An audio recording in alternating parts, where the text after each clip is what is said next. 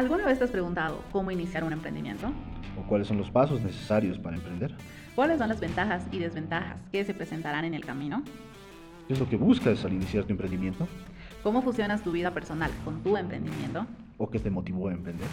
Minus Podcast es una travesía por diferentes emprendimientos, donde cada emprendedor nos contará su historia. Con sus desventuras, grandes desafíos y logros alcanzados en ese camino de aprendizaje. Te invitamos a recorrer este camino junto a nosotros. Somos Minus Maya, convirtiendo sueños en metas. Buenos días, buenas tardes, buenas noches. Eh, bienvenidos otra vez más a un nuevo podcast de emprendimiento y cultura empresarial aquí en Minusmaya. ¿Cómo estás, Coralí? Todo bien, Albert. Eh, mucho gusto. Hoy día estamos con una empresa nacional que ya ha dejado de ser un emprendimiento porque está en el campo textilero desde hace 26 años contribuyendo al país a fomentar al turismo y a que los bolivianos podamos consumir nuestra industria textilera. Muy bienvenido, Limber. Muchas gracias por haber aceptado nuestra invitación. Quisiéramos, por favor, que te presentes y que nos comentes un poco sobre Arsusara. Hola, ¿cómo estás, Coralí? Albert, buenas noches, buenos días, buenas tardes. Eh, no, pues aquí complacido por la invitación que nos hacen. Eh, es un placer estar acá y poderles hablar de lo que es Artusara. Bueno, eh, para comenzar, eh, como tú decías, nosotros somos una empresa que ya tiene más de 26 años eh, aquí en Bolivia, trabajando exclusivamente con prendas de lana de alpaca.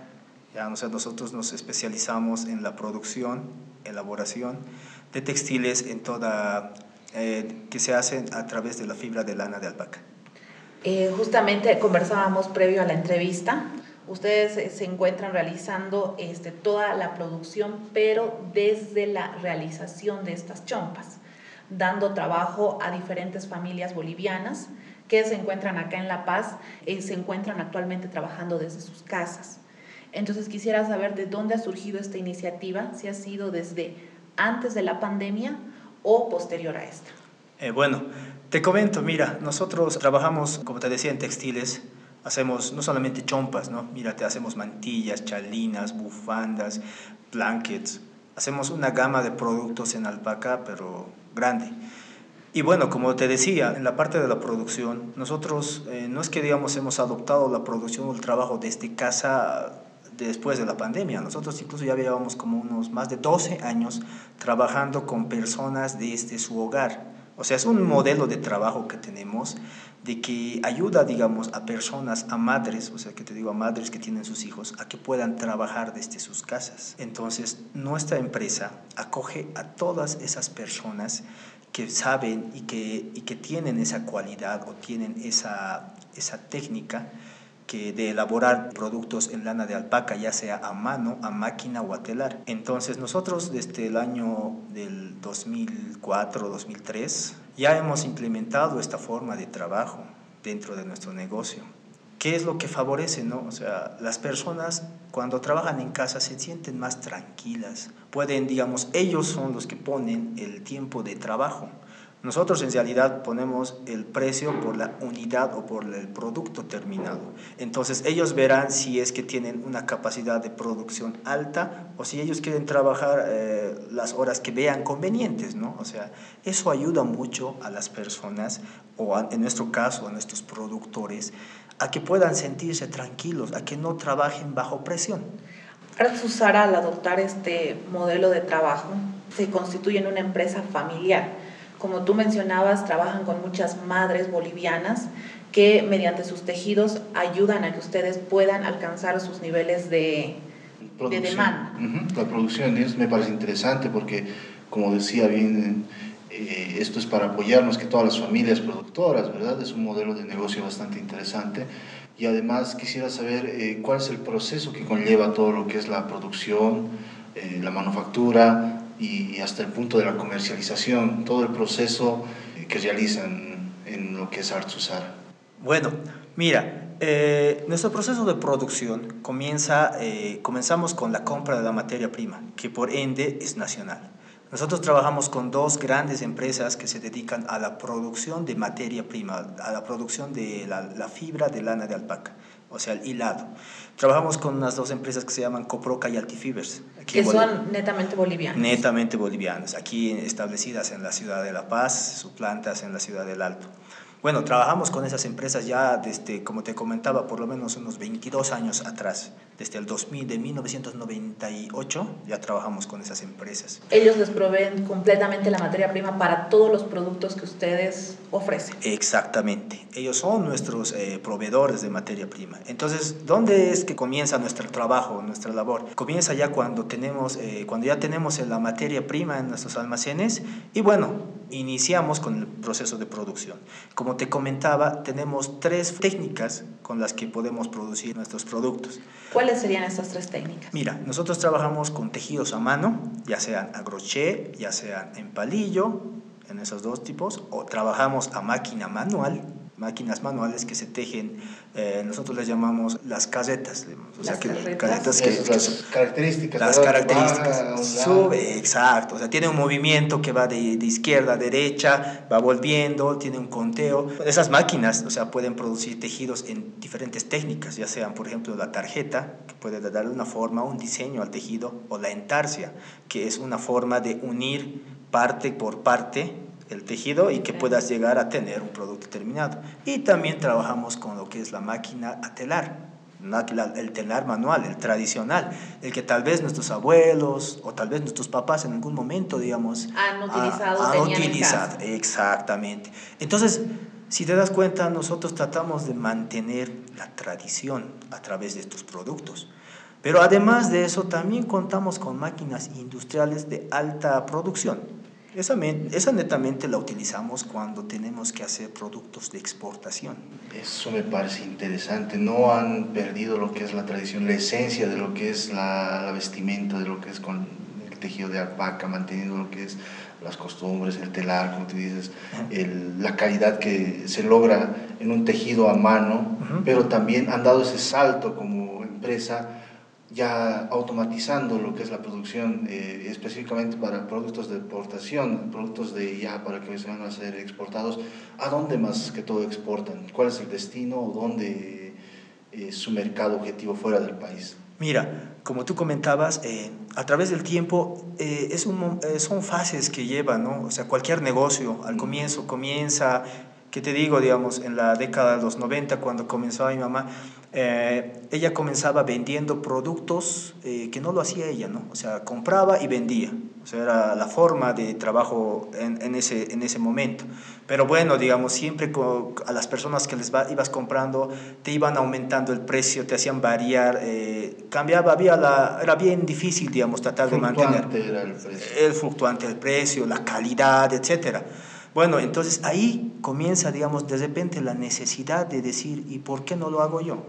O sea, bueno, mi madre ¿no? en esa época, mi padre también, ambos, veían la necesidad de de repente cambiar ese, ¿no? Porque, ¿qué te digo? En, esa década eran poca, el sector turístico donde nosotros tenemos nuestra tienda, eh, eran pocas las, era una en realidad que se dedicaba a la producción de prendas de vestir en lana de alpaca. Entonces ahí surge la idea, ahí surge, digamos, esa necesidad de de repente hacerlo, de hacer ya los productos, hacerlos los propios, o sea, mis padres, poder hacerlos o poder conseguir personas que las puedan hacer y bueno, ya comenzar todo lo que ya es eh, involucrarse en este mundo de la lana de alpaca.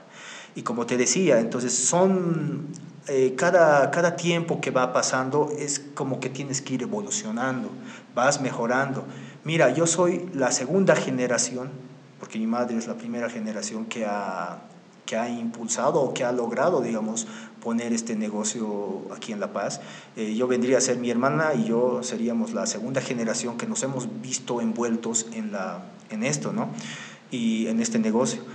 Y bueno, es de ahí que va, va evolucionando como negocio, ¿no? Las necesidades ya van aplicando, como te comentaba ya desde, eh, desde hace muchos años que ya trabajamos también con la forma de trabajo desde casa, porque en un momento trabajábamos todos en la, en, la, planta que en la planta que, o sea, antes, por ejemplo, teníamos nuestro taller en, nuestra misma casa, Antes vivíamos nosotros en la zona 16 de julio, entonces ahí todavía la tenemos, ¿no? La casa.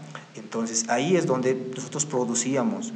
Eh, también ahí, ahí es donde ha comenzado la exportación en la década de los 2000, hablando del 2001, 2000. Hemos comenzado con nuestra primera exportación. ¿A, a qué país fue su primera exportación? Nuestra primera exportación fue a Italia. A Italia era para una empresa que se llamaba Medea, era de una italiana que, que, venía constantemente a Bolivia, incluso está casado ahora con un boliviano que vive ahora en Cochabamba, se llamaba Emanuela, Emanuela Venturi. Entonces ella era la primera persona que en realidad comenzó y que confió en mi mamá. Exactamente, o sea, que confió en el trabajo porque al visitar Artsuzara, previamente a realizar la entrevista, eh, nos hemos podido dar cuenta que el producto que ustedes ofrecen es 100% calidad boliviana y es una calidad de primer nivel porque se puede ver hasta en el tejido el tiempo que dedican a cada prenda que realizan. Eh, aparte de exportar a Italia, ¿a qué otros países han exportado? Mira, te comento, em, claro, como te decía, la parte de la evolución es bien importante ¿no? en cada negocio. Ya bueno, hemos comenzado con la exportación a Italia, al comienzo era poca cantidad, luego iba aumentando y de repente a veces ya hay mercados que se te cierran de alguna manera. Entonces, en el transcurso del tiempo ya también eh, mi madre ya un poco de lado por la década del 2009, 2008, ya por la edad misma, es un poco que se aparta del negocio y de repente ahí es donde yo ingreso, ¿no? Ya en, desde 2009 es donde yo me hago cargo del negocio, es donde ya como, como gerente me hago responsable de, la entidad. Entonces es que ya yo voy viendo, ¿no? O sea, como te decía, ya veo las necesidades que se tiene. Y bueno, una de las primeras ha sido implementar el trabajo de esta casa, ¿no? Es decir, de que las personas que venían desde como, eh, mira, nosotros tenemos personas que trabajan, que vienen desde la ciudad del Alto, que venían desde el distrito 12, que te digo, de San Roque, o sea, lugares alejados. Claro, y para ellos era un viaje prácticamente llegar hasta el taller o al lugar de trabajo. Exactamente. Era una pérdida de tiempo de cuatro horas, de tres horas aproximadamente en ir y volver. Entonces, incluso las personas se sentían cansadas al llegar a su casa, levantarse temprano. Mira que eh, nosotros, hasta nosotros mismos lo veía y, y nos parecía que no deberíamos trabajar de esa manera, ¿no? Deberíamos de cambiar la forma de trabajo, ya que han trabajado con nosotros tiempo y, bueno, entonces, ¿qué hacemos? ahí surgió la idea de decirle y de preguntarle de repente, ¿y en tu casa tienes un poco de espacio donde podamos instalar con la máquina que trabajas acá? Y bueno, ellos decían, contentos, nos decían, claro, tengo, yo puedo adecuar un cuartito que tengo, o de repente, ¿sabes? casi nadie vive en mi sala, una parte de la sala, puedo trabajar desde ahí. Y, y, y venía una sonrisa que de oreja a oreja. De oreja a oreja que te, que te decía, sí, hay la posibilidad. Inmediatamente nosotros decimos, muy bien, confiamos ya trabajando obviamente años con ellos, ¿no? Y decimos, está bien, trabaja desde casa entonces ahí surge ¿no? la idea de que podamos, que nuestros productores ya puedan trabajar desde su casa y ya no así venir, digamos, como se hacía antes, ¿no? venir a, una, a, la, a la taller o a la fábrica, ir, venir temprano, ir a trabajar, y es así. No, ahora ya podían hacer lo que hacían en, en, en el taller, ahora ya lo podían hacer desde casa. Es una de esas decisiones eh, que le has acertado, digamos. Hablaste antes de lo que era la evolución. Evolucionas o te quedas. Exactamente. Y una de, lo que me he dado cuenta es que no solo has aumentado la productividad de la gente que trabaja contigo, sino que has mejorado su calidad de vida. ¿En qué sentido? En que como tú dices, llegaban cansados del trabajo, o llegaban cansados al trabajo, tal vez no tenían un buen día, el camino es, eh, no, no, no, sabes cómo les va, pero como tú dices, ya una vez les has propuesto lo de trabajar desde casa, eh, han sentido esa alegría, esa confianza, y al hacer eso has aumentado su estilo de vida, has mejorado, como dándoles tiempo de calidad con su familia, eh, dándoles un mejor ambiente laboral que su casa, ya has confiado en ellos y eso es muy importante en lo que es la parte de la evolución como empresa. Y yo te considero un visionario porque has acertado así, pa, de cara, ya has visto que eh, situaciones como la, la, pandemia iban a pasar y ya estabas tú preparado para esto. Eh, quería preguntarte ¿Cómo lo has pasado en este tiempo de pandemia y todo lo que ha pasado en Bolivia y cómo ha afectado eso tu negocio? Eh, mira, uy, nosotros ya vamos aquejando la, esto de la, de la crisis, ¿no? de la crisis económica que se ve en el país, mucho antes de la pandemia. Te podría decir, yo desde 2017, 18, es que ha caído eh, los turistas, o sea, nosotros trabajamos netamente en las tiendas, ¿no? Con turistas. Han bajado la, la cantidad de turistas que llegaban al país de una manera drástica. O sea, si antes llegaban, ¿qué te digo?, un millón quinientos mil turistas al año, ya después de esas épocas llegaban como un millón novecientos mil. O sea, bajaban la cantidad de turistas. Muchos, digamos, de repente por la parte de las em, políticas ¿no? del gobierno que va adoptando, más allá ¿no? de, los, em, de que estés a favor o en contra, eh, bueno, nosotros hemos visto afectados de que deberían tomarse medidas, deberían tomarse políticas de manera, o sea, como otros países, o sea, cómo se maneja. lo que es el comercio interno, el comercio boliviano? Eh, en favor a, a, todo Bolivia, o sea, en favor a la economía. Porque mira, cuando te hablamos de turismo, no solamente hablamos, digamos, de las tiendas de turismo, hablamos de los agentes de turismo, hablamos de las comunidades que se benefician con el turismo, hablamos de incluso de ciudades que se benefician con el turismo. ¿Qué te digo? Digamos, Zenabaque ahora es, una, es un pueblo fantasma antes estaba lleno de israelitas. Los israelitas llegaban, uh, llevaban en, mira, yo que la experiencia y te puedo contar, llegaban por el momento de 20 en 20, venían grupos grandes. O sea, ya los israelitas tenían, tenían digamos, la, cuando estaban en Israel, tenían la, siempre tenían que, saliendo de, de, hacer su servicio militar, tenían que ir a Bolivia, tenían que ir a Zurinabaque.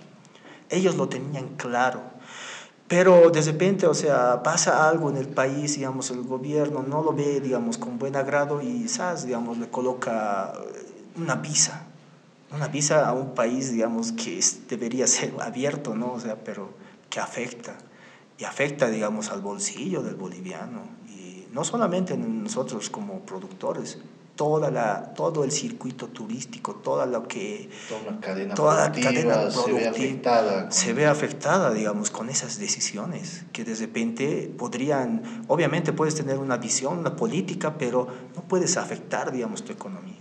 Pero como te comentaba, esto ya viene desde mucho más antes de la pandemia, que se ha ido mermando, ha ido bajando, pero nosotros eh, como productores, como artesanos, nos mantenemos, digamos, luchamos contra marea, subsistimos, o sea, hemos tenido altibajos, hemos tenido muchos altibajos. Y bueno, en el 2019 nos ha llegado un, un, un bajón, digamos, grande, importante. Ya sabemos, ¿no? La cuestión de qué ha pasado en el país. Y bueno, de repente, a veces, ahora que el país, el, el mundo es globalizado, en el momento podemos ver de repente qué es lo que está pasando en un determinado país y podemos saber si está bien o no poder ir a ese país como turista, ¿no? Entonces, de repente, al, al estar nosotros como bolivianos paralizados, paralizados el ojo del huracán, es obviamente que cuando eres un turista la piensas dos veces antes de ir a Bolivia. La primera vez que yo viví esta experiencia de de turistas que toman nuestro país como un país peligroso fue cuando en un vuelo a Santa Cruz me, me, tocó viajar con una persona que venía de Estados Unidos y me dice ella, eh, he venido a conocer La Paz, el Salar de Uyuni y Chuquisaca. Y me dice, pero mis hijas tenían bastante temor de que venga porque las noticias que salen al exterior de nuestro país son completamente malas. O sea, nos ven como un país que no tenemos la seguridad necesaria que le podemos ofrecer a un turista, a diferencia de Perú, por así decirlo, o Chile. Claro. Eh, pero yo creo que necesitamos políticas que, como tú dices, engloben, más allá del color político que tengan, engloben todo el turismo porque es una fuente de ingreso bastante importante y primordial para nuestro país que tal vez recién como bolivianos estamos empezando a valorar, porque también algo que mencionabas es que todo el tema del sector textilero al que ustedes se dedican se manejaba eh, netamente con la compra de los turistas. Entonces quisiera consultarte, previa a esta globalización que también se está dando dentro del país, eh, ¿cómo era, su, ¿cómo era la cantidad de clientes bolivianos que ustedes frecuentaban? ¿O no era muy mayoritaria? En la tienda. Sí. Mira, eh, te comento, nosotros, como tú bien me aclarabas, eh, eh, nosotros el 90%, ah, te hablo antes de la pandemia, el 90% eran clientes extranjeros, turistas. Eran turistas que venían de Europa, más que todo de Europa, europeos, una parte eran americanos de Estados Unidos, de Canadá también. Otro eran de latinos, ¿no? Los chilenos, por ejemplo, sí son buenos, buenos turistas, buenos clientes nuestros. También eh, hemos tenido argentinos. Antes teníamos, como te comentaba, de Israel, teníamos muchos, muchos clientes de israelitas, pero bueno, después de lo que pasó, desde que le colocaron visa ya no hemos tenido. Asiáticos igual hemos tenido muchos turistas japoneses, chinos. Hemos tenido también de la India, han venido varios. Pero, como te digo, nuestro mercado local, o sea, en las tiendas, se generalizaba o se englobaba en los turistas. De vengan, de donde vengan, turistas. Los nacionales, eh, ya sean de La Paz, de Cochabamba, de Santa Cruz, de todos los departamentos de Bolivia, eh, nos teníamos un porcentaje en nuestras estadísticas, en nuestros informes que habíamos hecho, de un 10%. Es decir, que nosotros prácticamente vivíamos de los turistas prácticamente vivíamos de los turistas, un 90 a 10. Ahí eso, a eso conllevábamos, claro, aumentábamos la parte de exportación, que era muy importante, y obviamente la exportación sale hacia afuera, ¿no? Y, y eso también conllevaba una gran parte de nuestro tiempo en, en, la gestión, en un año nos conllevaba una buena cantidad de tiempo poder trabajar para la exportación. Pero aún así nosotros igual con, teníamos, digamos, la manera de Ah, de trabajar para la exportación y también trabajar para, las tiendas. El 10% para, que era el mercado interno. No, o sea, para el 90% que venía de turistas a Bolivia y que ellos venían a comprar directamente, directamente a, la tienda, en las tiendas. O sea, nuestras ventas, digamos, en las tiendas era un 90% turistas. Ahora, este, esta, ese tema de estadísticas que manejas, 90% extranjeros, 10% bolivianos, ¿A qué crees que se debe ese fenómeno desde tu punto de vista como textilero a que solamente el 10% de la población boliviana consuma un producto que es 100% boliviano? Bueno, eh, mira, sabes, eh, a veces el boliviano, incluso yo te podría decir yo, vamos a lo que es el precio, ¿no? O sea, siempre vamos a tener un factor bien importante que es el precio. Obviamente, digamos, no estamos, digamos, acostumbrados como en otros países a, a, podernos vestirnos acorde a las temporadas. ¿Qué te digo? Digamos, en Europa solamente los vas a ver vestidos con prendas abrigadas en, el otoño y en invierno. Y en, el, en primavera los vas a ver de repente más sueltos, más sueltos una polerita, etc. En cambio, aquí en Bolivia no. O sea, a veces nosotros tenemos la necesidad de comprar ropa, o bien cuando te gusta, o bien cuando lo necesitas. Y cuando lo necesitas, obviamente que ahí tiene que ver el factor precio, es lo más importante. Entonces, de repente nuestros productos sí tienen un valor un poco más elevado de repente a, otras, a, otros productos similares, pero de otro material. Pero nosotros, eh, digamos, o sea, hacemos un análisis de que, ¿por qué es, digamos, es que el boliviano no consume lo boliviano? A veces nos ponen incluso, en la, ¿qué te digo? En la televisión vas a ver una propaganda de una compañía internacional que te está ofreciendo un producto de repente más económico, pero que, te, que indirectamente o directamente te dice, no, o sea, yo te vendo, digamos, una marca Benetton, digamos, una marca, una marca X. buena X, digamos, de otro, de otro país, pero eh, te ponen, digamos, es más bonita, ligerita, y claro, obviamente puede que, ahí, puede que una parte sea legal y otra de contrabando y ahí le puedes bajar el precio, ¿no es verdad? Y ahí pues obviamente te vas a ir, como te digo, por el precio. En cambio, eh, nosotros, los, eh, eso es lo malo ¿no? de boliviano, de tal vez no valorar lo, que, nosotros, lo que nosotros tenemos. O sea, eso es lo que siempre yo he visto, ¿no? En todo el tiempo que he estado ahí, de que a veces el boliviano no valora lo del boliviano. Piensa de que el hecho de que sea boliviano, ah, no, o sea, debe ser malo, debe ser caro. O sea, hay dos panoramas bien claros. O, caro simplemente dice, ah, es extranjero, debe ser mejor. Exacto. O sea, eh, eh, eso es lo que pasa, ¿no? O sea, al, de repente decir, ah, no, viene de Estados Unidos o viene de Asia, digamos, viene de, o sea, es como decir, digamos, es, europeo. Es europeo, o sea, es una moda, un estilo. Mira, te comento, varios amigos, digamos, que viven en la zona sur, o sea, siempre se van al estilo, a la moda, etcétera. Pero bueno, o sea, van y tratan de hacer eso, digamos, al comprar un producto, digamos, tratan de ver a ponerse, digamos, de repente, no tratan de ponerse a la moda, sino es que de repente al vestirme con una ropa europea, tal vez seas mejor. Creo que es mejor. mejor. Entonces, ahí es de repente donde...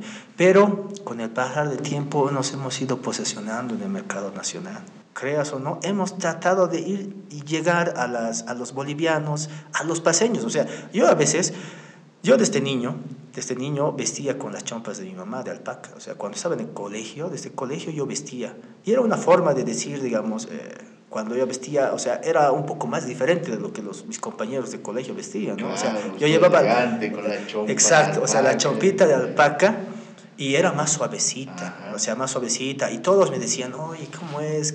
¿De qué es? No, es de alpaca, mi mamá las hace. Y entonces, eh, y, y, por ejemplo, yo tengo una chompita, ¿no? De, de, la época de colegio, claro, ya está chiquita, ¿no? Pero, o sea, esa es la garantía. Una chompa de... Se sigue manteniendo la calidad. Claro, o sea, mira, una chompa puede llegar a tener más de 20 años, ahí está ahí, ahí, digamos, tal vez obviamente ya está gastada, etcétera, pero sigue. Y eso es lo que pasa con la alpaca. Yo puedo, yo en la universidad igual, siempre llevaba chompas de alpaca a la universidad todos mis compañeros de la universidad me preguntaban, y sí, yo tengo la tienda, sí. Y claro, obviamente cuando ya he llegado al cuarto año de la universidad, ya, cuando ya me he hecho cargo del negocio, igual, ¿no? O sea, ellos ya sabían de que, de que yo, yo, yo iba a dedicarme a eso, que me dedicaba ya desde ese momento, y lo mostraba. Y aún tengo las chompas, ¿no? O sea, yo te hablo de 10 años atrás, cuando ya había terminado la carrera. Y, y bueno, o sea, no solamente a veces vemos eso, ¿no? O sea, eh, cuando te damos un producto que te pueda durar toda la vida, o sea, que a veces no lo saben, obviamente, porque no lo han experimentado, pero tenemos muchos clientes nacionales que sí lo han valorado y ese, y ese 10% ahora estamos tratando de convertirlo en un 30, un 40%.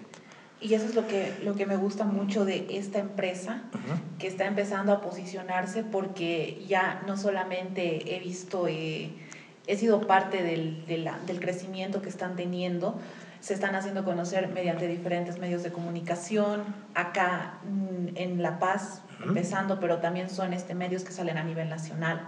Entonces esto también nos ayuda a que las personas fuera de la ciudad de La Paz puedan conocer todo lo que acá producimos. Eh, mencionabas, por ejemplo, el caso de, de que muchas veces por moda eh, preferimos comprar otras marcas, marcas extranjeras, pero acá directamente eh, tú que te dedicas al sector destilero, quisiera saber qué, cuál es este, tu principal competencia, ¿Ya? pero que acá dentro del país. Bueno, o sea, nuestra competencia directa son las dos empresas que también trabajan con lo que hacemos. o sea, a lo que me refería, perdón, ah, es a la, o sea, a la, a ese comercio informal, ah, que es la competencia y que, por ejemplo, podemos ver una chompa que igualita a las que ustedes producen, pero la calidad es completamente diferente. Ah, bueno, mira, eh, si te dan, si, si, bueno, tienen la, el gusto y el placer de estar por la zona turística, ¿no? En la calle Sagarna, etc., te vas a topar con muchas tiendas, muchas tiendas que de repente te van a decir que es un producto de alpaca, pero sabes, ese producto no es ni nacional ni es de alpaca, es un producto extranjero peruano, por decirte así, sintético y que, y que te dicen que es de alpaca. Obviamente, ¿cómo puedes tú darte cuenta? A veces las personas no conocen, no, no, se, no tienen, digamos, de repente, tal vez nosotros con la experiencia, con solo verlo, con solo sentirlo, ya te das, exacto, te das cuenta, digamos, a leguas que sí es o si no es. Bueno, o sea, vas a encontrar ahí, te van a decir de alpaca hasta en 80 bolivianos, 70 bolivianos, bueno, o sea, incluso vas a ver en internet, o sea, yo me voy a veces revisando ¿no? en internet, marketplace, entonces ahí ves productos, chompas de alpaca, solo ves la foto y ya te das cuenta de que no lo es. O sea, entonces esa es nuestra competencia, es con lo que tenemos que luchar nosotros todos los días, o sea, e, incluso es con ese, uh, de repente, esa mala información hacia la sociedad de repente decirle, esto es de alpaca, esto es nacional, cuando, bueno, nosotros sabemos que no es ni de alpaca ni es nacional, porque es peruano. Vas a una, ahora como te digo, el mundo ya es globalizado, puedes ingresar, digamos, algún, uh, puedes buscar la misma prenda en el Perú, vas a verlo lo mismo, tal cual, y lo hacen en Perú, lo hacen en Perú. Hay muchas personas peruanas hace, antes de la pandemia que venían, ofrecen los productos, incluso en la Tumusla, donde venden eh, productos así, ahí veías de alpaca, o sea, disque, ¿no? O sea, no es, no lo son, son un material sintético o, o, en peor de los casos mezclado, un 30% alpaca y un 70% acrílico. Eso quisiera que, que nos enseñes, claro. porque justamente eh, cuando yo he conocido tu empresa, eh, me comentaba eh, cómo era la diferencia, cómo podría realizarse la diferencia entre una chompa de alpaca original, original y una completamente sintética.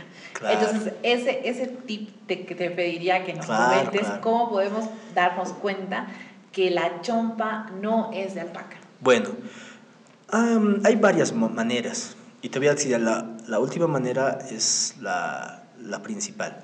Pero mira, por ejemplo, una, si comparamos una chompa que sea mezclada o sintética con una de alpaca, en el peso, bueno, nuestras chompas por lo menos mínimamente pesan 400, 500 gramos y una sintética no pasa de los 200, 180. Es más liviano. Segundo, el color de la alpaca es un color opaco, es un color, eh, como te digo, eh, no es, digamos, un color brillante. Ese es un buen tipo. Es un buen tipo, o sea, tú te das cuenta porque brilla un poquito, ya, no es alpaca, a menos de que sea, bueno, o sea, tendría que venir con algo, teníamos que combinarlo con seda, que también sería natural, pero eso, una chompa te saldría más de mil bolivianos, pero eso no. Pero uno de los tips también es el color brillante. La alpaca siempre tiene un color opaco, un poco, un, un tono, no se puede, no puede tener mucho brillo, porque es como, o sea, mira, la alpaca, la lana de alpaca se saca de la fibra de los animales, de las alpacas, entonces no tienen un color brilloso, tienen un color opaco. Eso es un buen tip porque yo más bien lo, antes de que lo menciones creía que si tenía más color era más original. Pero ahora ya es eso. Es, es, es, bueno conocer. Hay confusión. Y de repente, o sea, los mismos comerciantes, digamos, van a decir, no, es, o sea, obviamente lo que yo te digo, te van a decir todo al revés. O sea, te van a decir, no, que la alpaca es más suave, que es más ligera. Cuando no, o sea, He cuando vivido engañada 26 años. Eh, a veces pasa, o sea, no, no es que culpamos ¿no? a los clientes, sino es que vemos de que es importante saberlo. Entonces, y hay una tercera manera que es la prueba de fuego. Y en realidad es con el fuego. Porque lo que tenemos que hacer es exacto. Agarramos un pedacito de la fibra de alpaca, porque siempre hay un hilito suelto. O de repente nosotros, nosotros también vendemos el material. Te comento que también vendemos en ovillos para que las personas les puedan tejer. Exacto. A veces me dicen, ¿no? mucho, eh, muchas personas dicen, yo quiero hacerme mi gozito, yo quiero hacer mi guantecito, yo quiero hacerme mi, hasta mis mediacitos. Mi chulito. Lo que sea. Entonces nosotros vendemos los mismos colores, los misma, la misma calidad, digamos, que vendemos en las prendas, en la materia prima. Agarramos un pedacito del hilo y lo prendemos fuego cuando es en alpaca, 100% en alpaca, se hace ceniza, porque es como el cabello. Nosotros agarramos un cabello, lo vamos a quemar, se va a hacer ceniza porque es natural. En cambio, cuando vas a agarrar un producto mezclado, sintético, se va a hacer, plástico. Entonces, ahí está la prueba de fuego. Entonces, con eso ya no puedes... Eh, eh, ya no te puede, ya tienes la certeza que es un producto. Además, que la alpaca es suave, tiene una textura suave, delicada. Obviamente existe también la oveja, ¿no? que es un producto también natural, pero su, pero su textura es un poco más gruesa, es un poco más áspera, por decirte así. En cambio, la alpaga es más delicada, más suave, más, más, eh, eh, más agradable al tacto. Y de repente, obviamente existe la vicuña que es superior, pero también los precios son, son, de repente 10 veces más, digamos. Ahí, cuando vemos una señora de pollera, digamos, con una manta de vicuña y está vistiendo como 5 mil, 6 mil, 7 mil bolivianos. Que obviamente, digamos, no podemos comercializarla por el mismo hecho del precio, digamos. No vamos a venderla fácil. Entonces, nosotros optamos por la alpaca que, sí, es que, los productos de vicuña ya son de colección, no, ya son, heredados, incluso yo te comento que tengo una manta que ha pasado de mi abuela mi madre y yo la tengo ahora. Y es así, y es así, o sea, y, y, bueno, o sea, obviamente nosotros buscamos, ¿no? Como empresa tratar de, hacer, de, de tener un producto que se mantenga bien en el mercado, pero que sea accesible y competitivo. Porque también podríamos hacer de Vicuña, pero de repente no vamos a poder, digamos, eh, captar ese, ese cliente o de repente esos clientes que necesitamos, ¿no? Pero y por eso nos enfocamos en la alpaca. En la alpaca. En la alpaca. Eh, Mencionaste lo que es el tema del marketplace y las redes sociales. Eh, quiero preguntarte eh, si alguna vez la has usado para lo que es la comercialización de tus productos. Mira, antes de la pandemia ni siquiera teníamos una página. En, teníamos una página en internet, teníamos, pero no teníamos una página en Facebook. O si la teníamos, la teníamos ahí porque sí. Pero bueno, hemos visto la necesidad, ¿no? Después de que la pandemia... Eh, Llegó y nos sacudió a Y nos sacudió así, y nos, o sea, nosotros antes no teníamos la necesidad de de repente ofrecer nuestros productos a los nacionales porque teníamos a los turistas, como te comentaba, un 90% turistas y un 10% nacionales. Entonces nosotros no veíamos la necesidad de ofrecerles, ¿por qué? Porque sabíamos que de repente íbamos a llevar tal vez a un 12% de, de, de, de, de lo que vendemos bueno, no, no, lo veíamos tan necesario. Sí teníamos una página web que, bueno, los, con las personas que trabajamos en exportación era un poco un, algo requerido y era importante, ¿no? Para que podamos mantener una comunicación y algo así.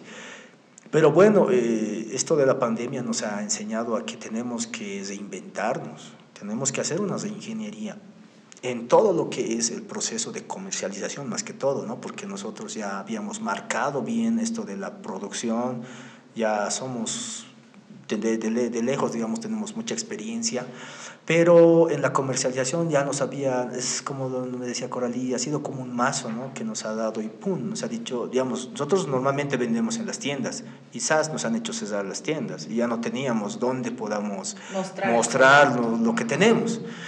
Entonces ah, ha sido una, ha tenido, hemos tenido que ver, digamos, la necesidad de ya pensar en ¿cómo vamos a vender ahora? O sea, ¿cómo vamos a llegar a nuestros clientes? Aunque, aunque ¿Cómo vamos a llegar a ese 10% que está acá en Bolivia? ¿no? Y cómo mejorar ese 10% para poder llegar a más. Entonces ahí hemos tenido que comenzar primero, ¿qué te digo? Digamos, en Marketplace sacar unas fotitos con, a los maniquís, digamos, miren, tenemos esto, tal vez les interese el precio, etc. Entonces ahí íbamos poco a poco viendo. Luego de repente llega la necesidad y a veces te dicen, ¿no? ¿Y tienes un catálogo?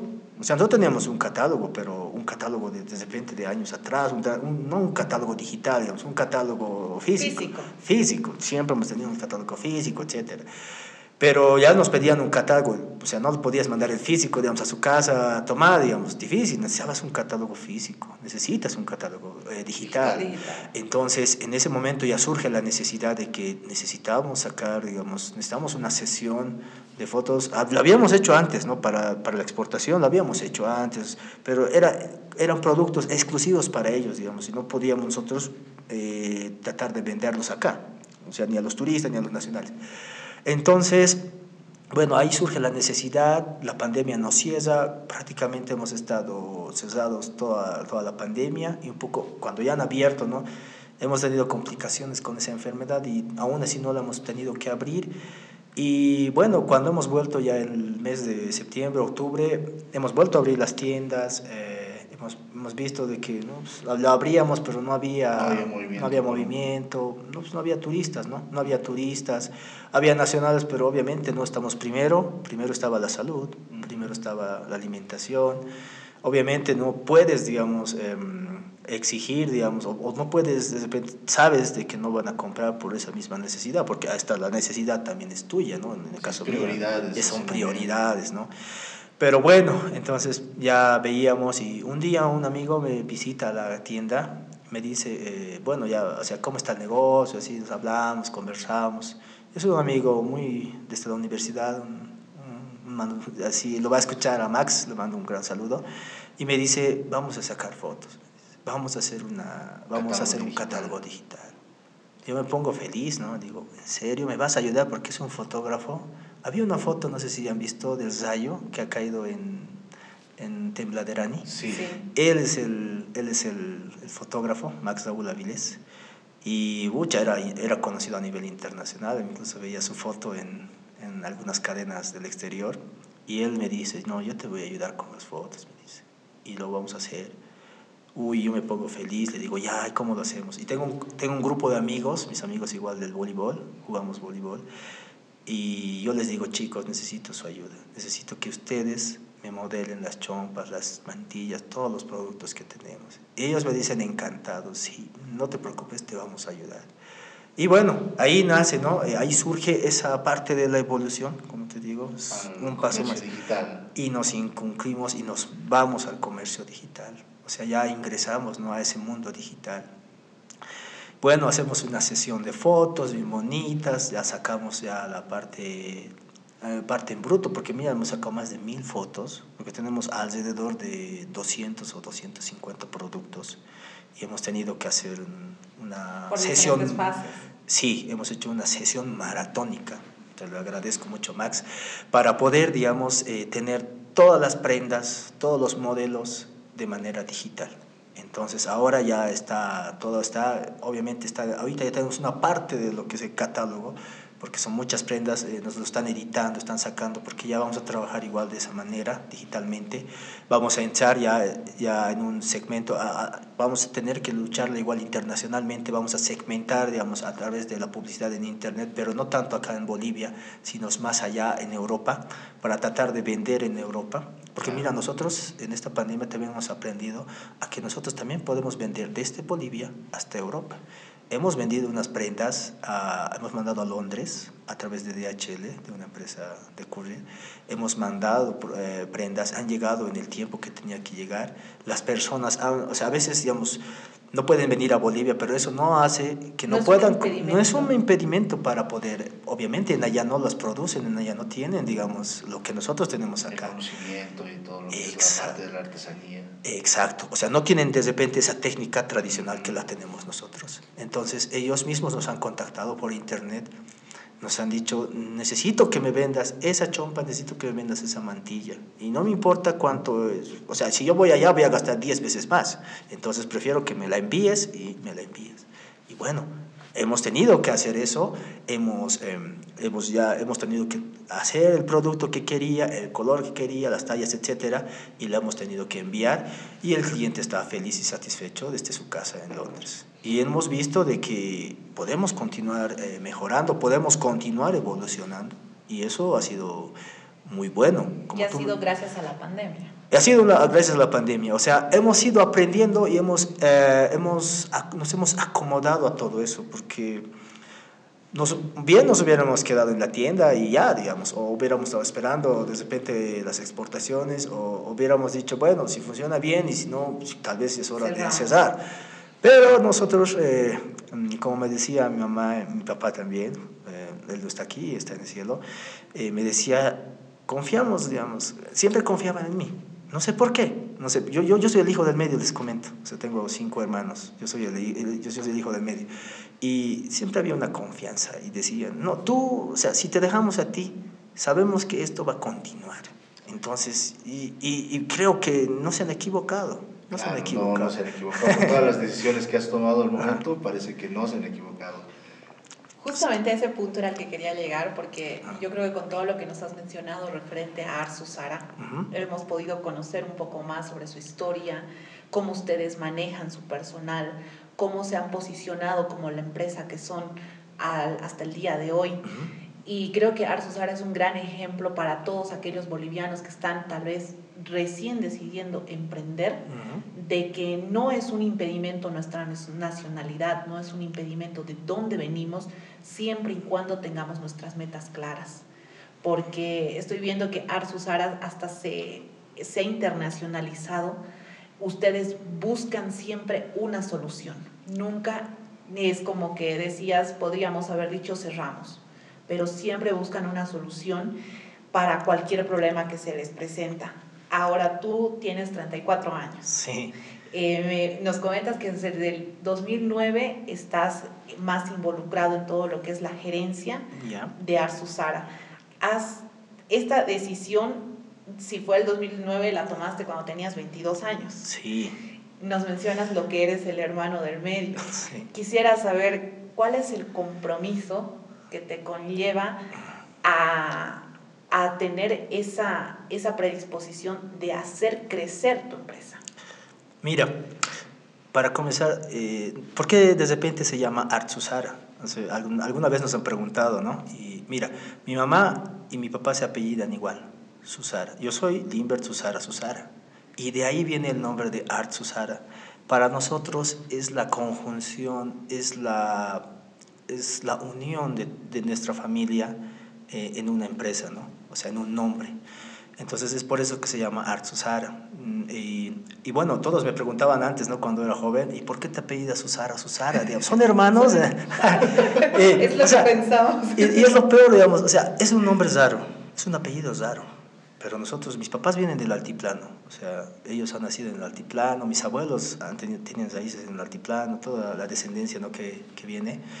Um, y bueno, yo desde este niño, como te comentaba, siempre me gustaba ser independiente. Eh, yo, por ejemplo, he vivido mucho, mucho de mi vida, de mi infancia en la ciudad del Alto. Nosotros antes vivíamos, como te comentaba, en la 16 de julio, entonces ahí nacía todo. Um, bueno, o sea, yo me he criado en realidad en la ciudad del Alto. Yo he nacido en la ciudad de La Paz, en la primera casita que ha tenido mi papá, aquí en la, en la ladera. En la zona se llama Antofagasta, se llama la zona, bajo Valliviana, y de, las, de la 16 allá abajito.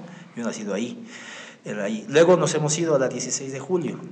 Y bueno, eh, desde, yo cuando tenía siete años, eh, tenía un primo, un primo que se dedicaba a, vender en la 16 de julio bolsitas eh, él vendía bolsitas negras y vendía gelatinas, así. Él era huérfano, o sea, y vivía con nosotros porque eh, mi papá, digamos, eh, es como lo adoptó. lo adoptó, es que ha tenido una vida difícil y nosotros con nosotros vivía. Entonces yo me acostumbrado, me acostumbrado ahí, es, mi, mi, primo se llamaba Edgar, Jimmy. Entonces él un día me dice, oye, Limpia, ¿no me quieres ayudar? Me dice. Bueno, yo digo, ¿ayudar? ¿Y a qué? Le digo, no, es que tengo que llevar unas cosas y tengo que ir a vender. Ya, él, él tenía en ese momento 11 años. No, a ver, 12, 13 años tenía él. Y yo tenía 7, 7 años. Y, y, cuando lo veía le acompañaba a llevar unas cositas. Y, y, ahí me he dado cuenta de que, obviamente, digamos, mi papá les ayudaba con una parte, ¿no? O sea, mis tíos igual, como era huérfano. Y, pero él también se, se, se, iba a ganar la vida vendiendo cositas. Vendiendo o sea, él cositas. no estaba sentado esperando que No, y eso yo me he dado cuenta ese día y he dicho, oye, Edgar, ¿de dónde agarras las bolsitas? Le he dicho, ah, no, yo te, yo te doy si quieres, ¿quieres ayudarme a vender? Me dice. Y yo le digo, sí, quiero, que... y sí, le decía, ¿por qué? Porque yo quería una independencia. Quería quería Poder quería hacer mis cosas. exacto. Porque como te comento tenía tenía seis hermanos. Entonces obviamente digamos éramos seis todos siempre necesitan esto lo otro. Entonces yo decía no yo quiero mis cosas así. Y bueno ahí ha sido el momento en que me ha nacido la idea de, de poder generar dinero o sea de ser independiente y ya a mí la vergüenza no me venía porque en primer lugar no la necesitaba porque mis papás siempre me han dado lo que necesitaba, educación, salud, vivienda, todo. Pero ahí me ha nacido, digamos, eso de la parte de, de entrar y ser independiente, de poder, digamos, generarte, la feria de la 16 eran dos días, jueves y domingos. Yo no podía ir jueves porque iba al colegio, pero sí podía el domingo. Entonces yo, yo iba el domingo y le decía, a ver, Edgar, ¿cuántas bolsas tenemos? ¿Cuántas bolsas tienes Blanca? Ya tengo tantos. Era 3.50, 4 bolivianos, creo ya, le pagaba y yo me iba a vender. Y eso era los días jueves. Y en Navidad me iba a vender las... Eh, él, él agarraba calendarios para Navidad y almanaques chiquititos, calendarios. Y yo le decía, ¿vos vas a vender eso? Ya, yo voy a vender los chiquititos. Y me iba a vender a la ceja igual. Y ahí nació, o sea... Tu espíritu emprendedor. Mi espíritu emprendedor. Más que todo mi espíritu de independencia. Con siete años. A los siete años. Muy, bueno, bueno, o sea, mis papás a veces me dejaban, a veces me decían, no quiero que, o sea, a veces decían, no quiero que vayas así, vos no necesitas, me decían, ¿por qué lo haces así? Ya le decía, a veces, y a veces les engañaba. Me iba a jugar, digamos, tenía campeonatos en el colegio, me iba a jugar un ratito futsal, fútbol, cuando era niño. Acababa eso y bueno, iba donde mi primo le encontraba en la feria, sabía por dónde era su... su, le encontraba, eh, y le encontraba, ya, dame mis bolsitas y me iba a vender. Y bueno, incluso tal vez algunas señoras se recuerdan ahí, porque veo cuando voy, eh, hace unos días he pasado por la feria, veía las mismas, a muchas señoras que trabajaban ahí, igual con sus puestos, pero ya claro, mejorados, ya tiendas, etcétera, por ahí, pero las reconocí algunas, ¿no? Y tal vez a ellas se, me reconozcan en algún momento, aunque yo creo que no, porque era niño, ahora ya ha pasado mucho tiempo. Y así nace. Y bueno, después, eh, después ¿por qué me tomo, digamos, me preguntaban, ¿por qué me he tomado la decisión de estar al frente, ¿no? De mi desde, desde, los 22 años. Ya ahí sí ha sido... Teniendo todavía hermanos mayores. Mayores. O sea, mi hermana mayor Vilma también se ha encargado una, una cierta época de ayudarle a mi papá, muchos años ella, Vilma se ha encargado, pero de repente ha dicho, digamos, ya tenía una familia, hijos, etcétera, entonces mi mamá incluso le ha dicho, tienes que Tienes Los objetivos cambian. Eh, tú ya tienes. Entonces ella también ya tenía su tienda propia. Ella se dedica ahora incluso a la joyería, ¿no? Es una, también es una emprendedora, es una empresaria de joyería. Y bueno, ella ya se había apartado y de repente decía, ¿y ahora quién ocupa ese lugar? Bueno, yo mira, yo soy de profesión licenciado en auditoría, soy contador general también, soy eh, contador general, he hecho cursos de administración de empresas, tengo un diplomado en manejo, en, también estoy en proceso del MBA. Y bueno, eh, yo por ejemplo, antes de involucrarme en el 2009, 2008, estaba haciendo pasantías en la alcaldía, yo era auxiliar de docencia también en la carrera de ciencias económicas, en, en Cotacota daba cursos a prefacultativos. Y bueno, o sea, yo lo veía, o sea, yo tenía un panorama de que saliendo de la universidad me iba a ir a una institución pública o una institución privada. Entonces, bueno, yo también, o sea, mi récord académico no era malo, o sea, también, por ejemplo, muchos de mis compañeros ahora ya están en cargos medios, ya están, ¿no? Bien posesionados como profesionales. Todos esperaban, ¿no? Que haya una carrera profesional, ya sea en un banco, ya sea en en alguna institución. Todos, o sea, eh, mis compañeros incluso de la universidad ya, ya la veían eso, ¿no? O sea, veían claro, es normalmente lo que vemos, ¿no? Con los corchitos del curso, ellos van directo para algún ministerio, para alguna empresa privada grande. Alcaldía. Alcaldía. O al exterior. Eh, exacto. O sea, más o menos que el panorama ya todos decían, ya sabemos que este lo va a hacer y ya sabe, va a estar. Y bueno, o sea, en ese momento yo también la tenía claro. Yo decía, mira, yo soy el hermano tercero y cuando me corresponda entrar en el negocio lo voy a hacer, pero todavía tenía dos hermanos mayores, aparte de mi hermana que ya se había hecho cargo una parte, que ellos deberían, o sea, yo creo que les debería haber correspondido.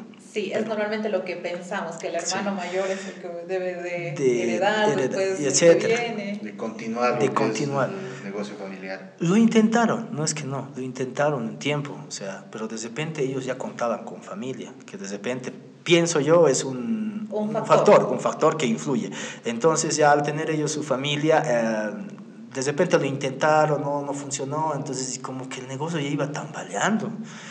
Y entonces ahí yo un día, mi mamá ya se puso mal, o sea, eh, mi papá igual un poco ya preocupados, ¿no? Mi, mi mamá físicamente, anímicamente ya se sentía mal, o decía yo, voy a, yo tengo que volver, entonces ya era un poco de, ¿qué hacemos, no? Ahora, ¿quién va a hacer ese cargo? Y entonces un día yo me pongo a pensar, y justamente estaba en cuarto año, yo he hecho un proyecto, un proyecto en una materia que se llamaba eh, Proyectos en Economía, en macroeconomía, después macroproyectos se llamaba la materia.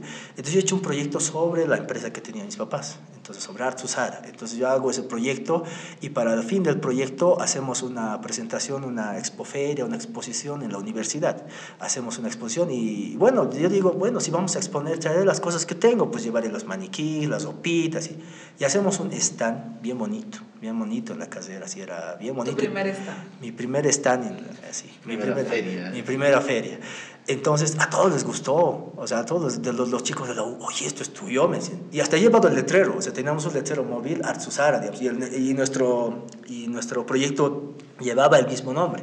Entonces yo llevo el letrerito más, así todo, ¿Cómo así, digamos? O sea, un proyecto bien bonito, bien bonito. ¿Por qué no mostrado antes? Exacto. O sea, nadie sabía de que yo tenía eso. Algunas, algunos amigos bien hacer, cercanos, íntimos, digamos, sí lo sabían, pero otros, digamos, no, desconocían, porque en la universidad éramos unos 300, 400. Y en ese momento es que me muestro y de repente digo, tengo esto la exposición saca una nota buena, o sea, 90 creo que era sobre 100, y muchas personas la veían harto interés en el negocio, porque era, una, era un proyecto y entonces venían personas, decían, ¿de qué se dedica tu proyecto? ¿Qué hace? ¿Cómo es? o sea, nosotros yo al haber hecho el estudio he hecho también el análisis de cuánto era la, de repente el, el ingreso, el retorno, cuánto era la, eh, la inversión, el costo-beneficio, la, la utilidad, que es fundamental, ¿no? Y entonces, y ahí me he dado cuenta, he dicho, bueno, tengo dos panoramas. Me dedico a lo que he estudiado o me dedico a lo que tengo. porque eso es, o sea, yo decía, eso es mío, aunque quieras o no, es mío, o sea, es de mi papá, etcétera, de mis hermanos, todos, pero es mío. El otro puedo ir, digamos, puedo ir a una, empresa, digamos, que te digo, una empresa privada, para trabajar para alguien, yo obviamente lo, yo sé que lo, lo, haría bien, etcétera, ¿no? Pero, pero no es mío. En algún momento van a decir, ahí tienes tu carta, haz gracias por tu, tu tiempo, por darnos tu servicio, etcétera, tus beneficios sociales y ya pero lo otro es tuyo. Y entonces ahí, ahí, ahí, me viene a la mente y dice, pero ¿cómo puedo cambiar lo que tengo por otra cosa y por hacer para otras personas? Y digo, no, me voy a hablar con mi papá y mi mamá y les digo la noche, ¿no? Después de, después de mi exposición, demás. Incluso eh, eh, yo daba cursos de emprendedurismo, de emprender en la alcaldía en ese momento. Mi pasantía era exclusivamente de eso y lo he conjuncionado igual, digamos, con mi proyecto de, de, de esa materia de proyectos. Y ese día justamente era el mismo día de la premiación a los, a los proyectos que habíamos enseñado en los colegios. uno de mis colegios también era premiado, he ido ahí, les he dicho, he llegado incluso tarde porque estaba llevando las cosas de, de mi exposición a la, a la, tienda. Todo se juntó el mismo Todo se juntó el mismo el punto de inflexión ese día. Ese día, y he dicho, no, ya, bueno, o sea, era como una señal que me decía, mira, ahí está, estás preparado para esto, ya lo sabes, esto, has dado clases, o sea, tú has enseñado a emprendedores, porque yo he enseñado en cursos, en talleres de emprendedurismo, en la alcaldía, en cultura emprendedora, en la gestión 2019, 2009. Entonces, hasta eso más me ha llegado ahí. Entonces, es el momento de la premiación en el Banco Central, ¿era recuerdo? Y, y mis, mis, mismos alumnitos, ¿no? Que se pasado clases, han llegado a obtener una buena posición y, y, bueno, en un cuarto lugar, creo, a nivel... Eran señales. Eran señales, eran, o sea, más o menos, yo decía, ya tienes estaba, que hacer. Ya, ya se estaba más o menos el camino. El camino. Y bueno, esa noche, después de unos dos, tres días, me voy a hablar con mis papás, les digo, yo les voy a ayudar. Yo me voy a acercar a una tienda. Mira, mis horarios en la mañana, yo pasaba clases esa época a las 7 hasta las 9 de la mañana y en la noche de 7 a 9. Yo he dicho, todo ese tiempo tengo. Yo les ayudo, o sea, ya había acabado mi pasantía, ya había acabado mis proyectos, etcétera, y ya comenzaba eh, de que tenía que ayudar. He dicho, no, yo les voy a ayudar. Entonces yo me voy a hacer cargo de la tienda, eh, me voy a hacer cargo de todo lo que conlleva, digamos, si es que hay tratos. En esas épocas ya no teníamos mucha exportación, habíamos por, el, por la misma necesidad de que ya no había alguien a cargo, porque necesitaban de que alguien se quede con mi mamá antes, ella se encargaba, eh, o sea, era la conexión directa con las personas, digamos, de la exportación. Entonces, ese momento ya no teníamos mucha exportación, era mínima, poca. Claro, es que a medida que también una empresa va creciendo, adquiere, van, más, adquiere más responsabilidades, etcétera. ya no solamente nos tenemos que preocupar, digamos, en, en vender, sí. sino también en de dónde viene la producción, la administración. Y ahí muchas veces lo tomamos como lo último, ¿no? Exacto, o sea, pensamos de que la administración no es importante, digamos, y no, o sea, no, es todo lo es. Lo primordial. Es lo primordial, la cabeza. O sea, porque, la, o sea, como te decía, mi mamá estaba mal, mi hermano ya lo había dejado y la cabeza como que no había cabeza. Entonces ahí yo eh, entro a la cabeza y entonces ya, muy bien, me, me, me, me meto al 100%. Aún todavía me faltaba un año de, de, de, terminar, porque estaba en cuarto año de, de la universidad. Era una carrera de cinco años. De cinco años. En la, en la UMSA, yo soy de la Universidad Mayor San Andrés, entonces eran cinco años la carrera. Y entonces yo al año siguiente me matriculo, me pongo en los horarios de la mañanita y de la noche, cosa de que yo pueda todo, lo todo el tiempo estar ahí en la tienda y con lo que conlleve. Y bueno, me, en mi último año de universidad me he dedicado a eso, continuaba y bueno, ya estaba en la tienda, ya había hecho algunos cambios, ya había implementado. Yo, yo les he pedido a mi papá también, a mis papás, de que me den un poco de decisiones que me permitan, digamos, ya tomar decisiones. Y bueno, la primera decisión era el trabajo en casa, el de, las, de los productores en casa. Luego también otro, ya, otra decisión era, antes las tiendas eran de, una, de otra manera, no, no son como, las, como la ves ahora. Sí. Yo había comenzado y les había dicho, vamos a cambiar y vamos a tener nuevo mobiliario, vamos a tener nuevos stands. Antes eran de fieso, los estantes eran de fieso, o sea, era diferente. O sea, en una mesa vendían las chompitas, la exposición era muy diferente. Claro, pero en las épocas que ahora vivimos todo entra por los ojos. Exacto. Ahora somos la generación que vemos algo bonito, lo queremos. Eso, eso. Y entonces tú has estado en esa transición. Esa transición. La cosa es todo Giro. un, vuelo, Un giro, o sea- Hay una revolución hecha. Eh, eh, Eso es lo que me ha dicho mi papá. Has venido a hacer una revolución a la tienda. Y eso he hecho, ¿no? O sea, he ido y he dicho, bueno, vamos a colocar, vamos a poner unos estantes de madera. Le hemos cambiado de madera, hemos hecho hacer, hacer un... Tenemos un vecino que vive ahí, que era carpintero, y le he llevado aquí, quiero que me hagas estito, quiero que me cambies esto, colócame estito, el otrito. Sí, la tienda actualmente es muy tradicional. Uy, la, la tienda, mira, o sea, eh, tiene ahorita la tienda desde el 2004, ya tiene 18 años, estamos en el lugar. Habíamos comenzado más arriba, una tienda más pequeñita. Cuando iniciamos era una tienda chiquita, más arriba, en la misma calle, pero más arriba.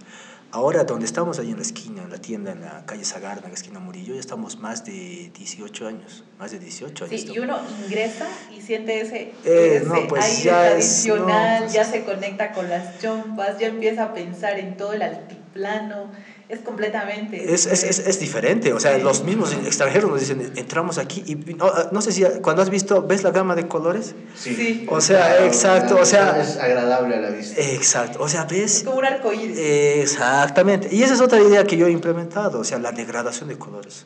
Antes producían, digamos, ¿qué te digo? Cinco colores pero yo he dicho, a veces cuando yo, he visto al inicio, ¿no? Que me pedían, ya en este modelo, pero ¿cuántos colores tienes? Yo les ofrecía cuatro, tres. Y luego veía, no, pero yo quería en este color, el otro, sí. Entonces ya veía la necesidad de que no solamente necesitas tener en cuatro o cinco colores, sino necesitas tener por lo menos en 10 o 15. Ahora normalmente tenemos entre 12 a 13 colores por modelo y por talla, ¿no? En las chompas, en las mantillas más de 50 colores. Entonces ahí es donde también, igual es otra revolución, digo, más colores. Entonces hacemos más colores. Luego digo, más modelos, hacemos más modelos. Y luego necesitamos más diseños, más diseños. Sí, porque los diseños que ustedes muestran son completamente diferentes a los que estamos acostumbrados a ver. Exactamente. Eh, además que también, como decías, aparte de las chompas podemos encontrar ponchos, podemos encontrar chulos, chalinas, la diversificación del producto ha sido importante, clave en lo que es la revolución de lo que es el negocio de Art Sara, de pasar a ser un negocio eh, familiar, por así decirlo, una pequeña empresa, a lo que es ahora ya es una empresa ya legalmente establecida con exportaciones al extranjero claro. y con una base ya sólida que ha podido soportar todas estas crisis y seguir dando empleo a lo que son los bolivianos y confiar en la mano de obra boliviana. Yo quiero preguntarte cuál ha sido el momento más difícil que has atravesado o la decisión más difícil que has tenido que tomar en todo este tiempo de tu liberal cargo de lo que es la empresa Arsusara? Eh, mira, eh, el momento más difícil creo que más allá del negocio, el negocio también involucrado con el familiar y, y, que me ha dado a mí, ¿no? me ha tocado, ha sido la pérdida de mi papá. Y también ha sido un momento clave porque ahí incluso nosotros como empresa y yo como persona, ¿no? tenía incluso la decisión a veces de dejarlo, ¿no? decir hasta aquí, porque quieras o no, el pilar fundamental en tu familia es el padre o la madre, y si se te va uno, como que se desumba todo. Y te deja no solamente un vacío, sino es que te deja y te dice, digamos, ¿y ahora qué? Te empiezas a cuestionar. Te cuestionas, o sea, te cuestionas la vida en sí. Sí, peor cuando has sido, no ha sido solamente un padre de pantalla, sino que ha sido un mm. padre que ha tocado hasta que te ha enseñado todo lo que eres. Claro, sí, o sea, mi papá era, es para mí aún la persona, una, son dos personas importantes en mi vida, mi papá y mi mamá, y uno se me ha ido, mi papá, o sea, es, eh, él es el que me ha enseñado a perseverar, a nunca rendirme. Mi mamá también, pero él es, él para nosotros en mi familia es, ha sido la persona más fuerte, yo, no conozco una persona más fuerte que mi papá. Él ha sido la persona que, que me ha enseñado el, el, poder estar, digamos, hasta el final. Él me decía, jamás hagas las cosas a media, jamás. Tienes que comenzar y tienes que terminar. Y bueno, eh, él, él se me ha ido el momento más difícil, no solamente para mi familia, también para el negocio porque Art Susara era Germán Susara, era él. era también él, era él.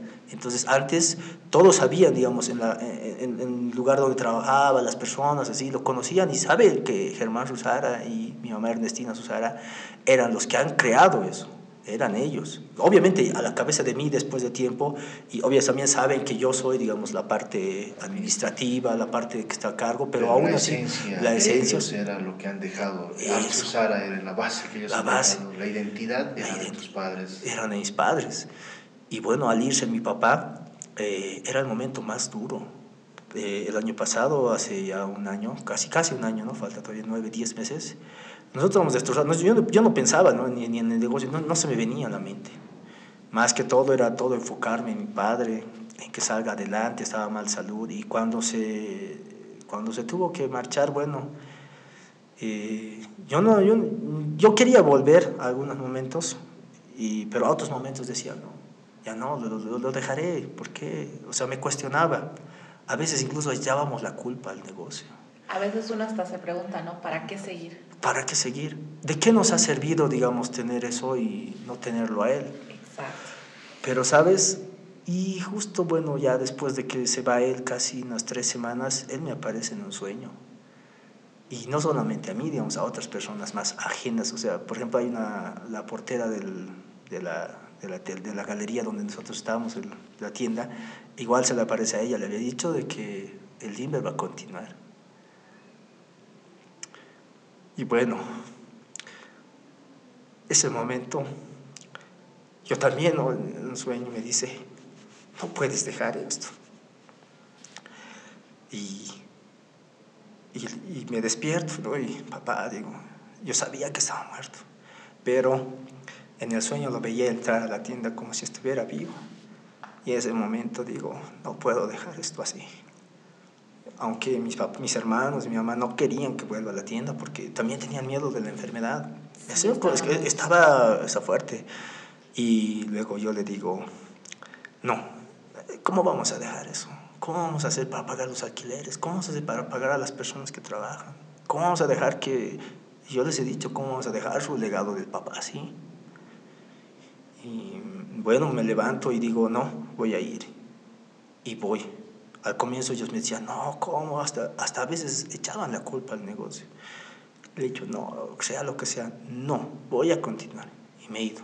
O sea, ha sido como decirles, eh, tengo que continuar, porque si lo dejo, se murió y vamos a estar peor que, que hubiera querido el papá. Y también dónde queda todo lo que él trabajó. ¿Dónde queda su legado? ¿Dónde queda su legado?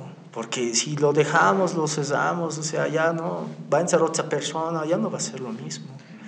La misma esencia de la ciudad, digamos, puede perder, yo he dicho, o sea, no solamente él, o sea, ¿acaso, o sea, va a entrar una persona que venda televisores, digamos, o va a entrar una farmacia y qué beneficio le va a traer a la gente?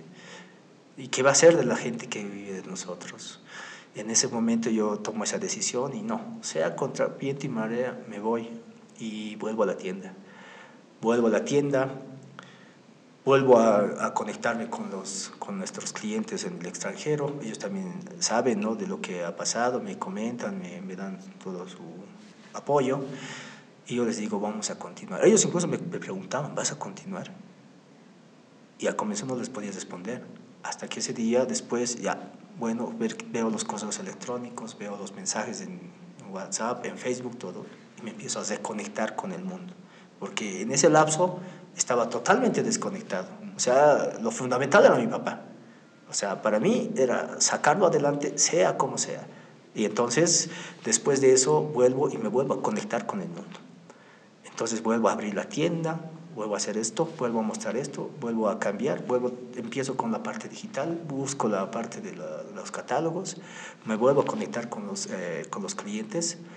Ahora, gracias a Dios y gracias a mi papá, digo también, Hemos suscrito un contrato de exportación con Francia. Vamos a exportar este año, igual que años pasados. Año pasado hemos exportado poquito por la pandemia y demás. Este año vamos a volver a exportar lo que exportábamos antes y vamos a trabajar eh, con nuestros clientes en Francia. Y bueno, ya estamos queriendo dejar detrás ¿no? ese, ese, ese, mal ese, mal momento, el momento más triste, no solamente para nosotros, sino para el negocio también. ¿no? Y me da mucha alegría y te admiro realmente desde el punto de vista que has continuado con el legado de tu señor padre. Mm. Él, tú comentabas que él, nunca, él te enseñaba nunca a darte por vencido y ahora te veo aquí, Limber, y mm. veo lo que estás haciendo con el negocio y él estaría orgulloso de ti. Yo sé que te lo ha dicho varias veces. Sí. Pero ahora lo estás continuando, estás continuando con su esencia, no solo eh, es el negocio, sino ya es la viva imagen de, tu padre, la proyectas en lo que haces, se nota la pasión que le estás poniendo a esto y no solo es un negocio como tú dices, es más que eso, es, es una familia. Es una identidad. Es una identidad. Que le da, digamos. Sí. Eh, ¿Qué va a pasar, digamos, que si lo dejabas, eh, iban a abrir una farmacia, todo. Claro. Ya no iba a ser lo mismo. Tú estás continuando y dando esa identidad. Felicidades y fuerza a seguir adelante. Claro. Me alegro mucho de que estés eh, dando a conocer al mundo lo que es la mano de obra boliviana eh, y que los bolivianos producimos productos de calidad, calidad de exportación. Y en contraparte a esto quería preguntarte la felicidad o el mejor momento que te haya dado Sara. Mm, el mejor momento que me ha dado, ah, bueno, mira, eh, el mejor momento que me ha dado ha sido cuando he tenido mi primer cliente para exportación a Francia. Igual, o sea, había un momento en el que yo también ya, ya, yo ya decía, bueno, ya he cumplido, ¿no? Ya estaba, era el 2017, sí, el 2017, si no me equivoco. Ya había estado como ocho, años, nueve. años ya en el negocio. Y le había dicho a mi mamá también, mira, mami, está así la cosa, ahora le corresponde al menor, ¿no? ya, quería ya quería hacer algunas cosas independientes. Claro. pasar la posta a otra persona. Sí, entonces yo le digo, bueno, entonces, y y le digo, no, pues tampoco ya no hemos podido conseguir clientes. Estamos ahí, ¿no? En las tiendas igual, eh, vendiendo, pero como que ya decía, bueno, ¿qué hago? Digamos, o sea, también yo soy profesional. Llegan esos momentos. Llegan esos momentos, ¿no? Entonces ya estaba, ya digo, ya, pues ellos que también entren, ¿no? A la cosa, al seguro, porque pueden, ¿no? También ya, ya, habían, ya, ya eran profesionales, entonces ya también, incluso ya tenían familia, mis hermanos menores. Entonces yo les decía, bueno, también le corresponde. Entonces ya estaba a punto, ¿no? Yo, te, yo ya estaba a punto, ya estaba, ¿qué te digo? A dos semanas de dejarlo, por decirte así. Y bueno, un día era una, una tarde así, ingresa a la tienda un francés, su nombre es Henri, Henri Fluquet se llamaba. Entonces ingresa a la tienda, ya era tarde, ¿no? ya a punto de cesar, había sido a las 7, me dice, oye, sí, tú haces chompas y aquí están todas las pacas, le muestro, no sé, como, como un cliente. Y luego me dice, pero ¿puedes hacer por mayor? Sí, claro, le digo, nosotros exportábamos. En ese momento exportábamos pocas cantidades a parte de Estados Unidos, a Canadá y pocas partes también a Italia. Ya nuestra cliente italiana ya la había dejado también porque ya también era casi de la edad de mi mamá, entonces también ya, ya como que lo había dejado también allá en Italia, entonces ya no había cómo, digamos, mandarle también porque ya, ya, ya no quería dedicarse a trabajar, ya se había jubilado, entonces ahí. Y de repente entra él, era como, o sea, yo a ellos, a mis clientes franceses los considero como los tres reyes magos, porque se llama Nicolás, Armand y Henri, Henri que llegó. Y entonces yo, e, e, ese día llegó así, y bueno, yo no creía, me dice, bueno, ya, llamen a ver cuánto se la chompa, así, ya, una de, te voy a llevar tantos en las muestras, ya, cuando vuelva de Uyuni, hablamos, me dice, y él se fue a Uyuni, de turismo. Yo he dicho, ¿qué va a volver así? ¿Me lo vas a listar? Yo, y así, y así. Sí, sí, sí, sí, claro. Así. Y volvió. O sea, pasó, pasaron una semana, no, pasaron cuatro o cinco días. No, él me dijo, era un jueves y me dijo, el martes voy a volver. Ya, era martes, ya era martes. Yo me había olvidado en sí, ya no quiero volver. Así. Y cuando de repente vuelve, y ya me dice, ¿y cómo es? ¿Dónde están mis chompas? Me dice. Ah, ahí es ratito, yo, ah, acaso, y bueno, lo que tenía a la mano, ¿no? Aquí está, aquí está, estos son así, ya. Y me dice, ya, a ver, mm, voy a llevarte unas 20 chompas. Dice, 20 chompas, y yo, sí, ya. Entonces lo hace listo, así. Y bueno, digamos, luego me dice, ya, entonces, pero puedes producirme tanto, o sea, me dice una, unas 800, 700 chompas por mes, me dice yo. Ah, mira, no, mira, o sea, yo le digo, Sí, sí, obviamente, o sea, yo sabía que podíamos hacerlo. Y hace cuatro días pensaba que iba a volver. Y hace cuatro días no pensaba que iba a pasar. Entonces ya, bueno, incluso ahí todavía yo decía, no creo que vaya a ser así. Todavía la duda, le digo, ya, esto, debe ser para que le descuente, decía yo. Bueno, debe querer un buen descuento, le digo. Ya, o sea, le hago un buen descuento, etc. Y me dice, bueno, no te, ya. Luego él me dice, me tengo que marchar ya me dice, me tengo que marchar, me voy a ir a Francia, lo voy, a, voy a mostrarle estos productos a mis socios, me dice. Somos tres, me dice, somos en Francia, los voy a llevar y si les parece te vamos a escribir, me piden mi correo electrónico, mi Facebook, todo. Ya le digo. Y mira que la casualidad de la vida es un momento como hoy. no como hoy, como mañana pasada, sí, es claro, eh, Corpus Christi. Corpus Christi. Corpus Christi, exacto. Y, y esa época, ese año, si no me equivoco, ha caído estas épocas, eh, la entrada del gran poder. Ese ha sido el día, para que se recuerde. O sea, yo, él me ha dicho, te voy a hacer un depósito para la materia prima. Yo le he dicho, obviamente, ¿quieres que te lo haga? Te lo hago, todo, pero necesito comprar el material. O sea, si, si, si, si me partimos de eso, ya comenzamos todo. Ya hay un compromiso. Ya hay un compromiso. Entonces, le doy una cuenta en dólares, todo, ¿no? O sea, que ya teníamos, etcétera, todo. Y yo, yo no creía, he dicho, nada, no, imposible. O sea, ya estaba, pues ya decía, ya, ya, incluso ya, yo ya, ya buscaba un trabajo, un trabajo. A mis amigos les decía, oye, me avisas, pues ya algo así en internet, igual. Ya había mandado incluso currículos, no te voy a mentir. Y no, no, no sabían mis papás, o sea, ya había mandado mis currículums a dos empresas. Un amigo me ha dicho, pues tráete, pues obvio, a vos te vamos a contratar, sabemos que tienes capacidad, me ha dicho. Un amigo me dice, y tráele, me ha dicho. Y le he mandado, le he enviado a mi amigo. Y yo ya estaba esperando... La eh, respuesta. O sea, más que todo, de la respuesta del currículum, o sea, que me digan, porque era inicios de junio y estaba esperando de tratar de comenzar, digamos, aunque El prueba. eh, eh, exacto, o sea, comenzar algo. Y, Tenemos eso, ¿no? Junio se Sí, acaba ya. y tengo que empezar Algo, exacto, algo así. Entonces ya estaba. Y bueno, era el gran poder, así. Y me escribe: Hola, ¿cómo estás, Limber? Te cuento que ya te hemos hecho la transferencia a tu cuenta. Me dice. Yo, ese momento, me he quedado atónico. Sí, sí, sí, a ver, un momento, digo. Y lo reviso. Había sido verdad. o sea, en realidad en esa época no tenía que ni banca por internet. Voy a un cajero, voy a un cajero y, y saco un mini extracto y verifico que ya me había hecho la des- ¡Ay! En ese momento, y ese ha sido el momento más feliz que he tenido en la ciudad, porque había sido el primer contacto y el contacto más grande en la exportación, porque ya estábamos hablando de volúmenes y cantidades importantes. Entonces ahí ha sido el momento, yo en la noche me estaban viendo, mis papás estaban viendo el Gran Poder en la casa y mi, mi hermana bailaban ahí, estaban esperando a verla. Y bueno, yo, yo me acerco a mi papá y mi mamá, les digo, papi, mami, he conseguido un contrato de exportación, me voy a hacer cargo de eso. Y yo me voy a poner al frente de este contrato y va a ser, este contrato va a ser una parte al comienzo mío, les he ellos me han dicho, si estás seguro, lo vas a poder, o sea, vas a... Porque ellos también ya, son medio que ya sabían, o sea, ya les había comentado de que se hagan cargo mis hermanitos, ¿no? Y ellos me dicen, pero ¿quieres continuar? Me dicen. Sí, no, porque yo he dicho, es una señal también, o sea, era otra señal más o menos que después de tiempo me decía, y era como, como les decía en la evolución, era como el punto más importante en la evolución que había, ¿no? El entrar a la exportación, pero a la exportación En grande. Era como saltar un muro. Era como saltar un muro. Entonces yo les digo, papi, mami, me voy a hacer cargo y miren, les, les muestro el estatito y aquí está. O sea, esto no es para jugarse ni nada, esto es algo serio. Ellos me dicen, ya, está bien, te apoyamos, me dicen. Y ha sido el momento más feliz, ha sido eso, porque ha sido, ha sido como un premio, yo pienso yo, ¿no? Al tiempo, a la dedicación que he estado ahí, Y que ha llegado en el momento justo. en el momento justo, porque era o bien eso, o bien tal vez ahora no estaría aquí, ¿no? Tal vez eh, hubiera estado mi hermanito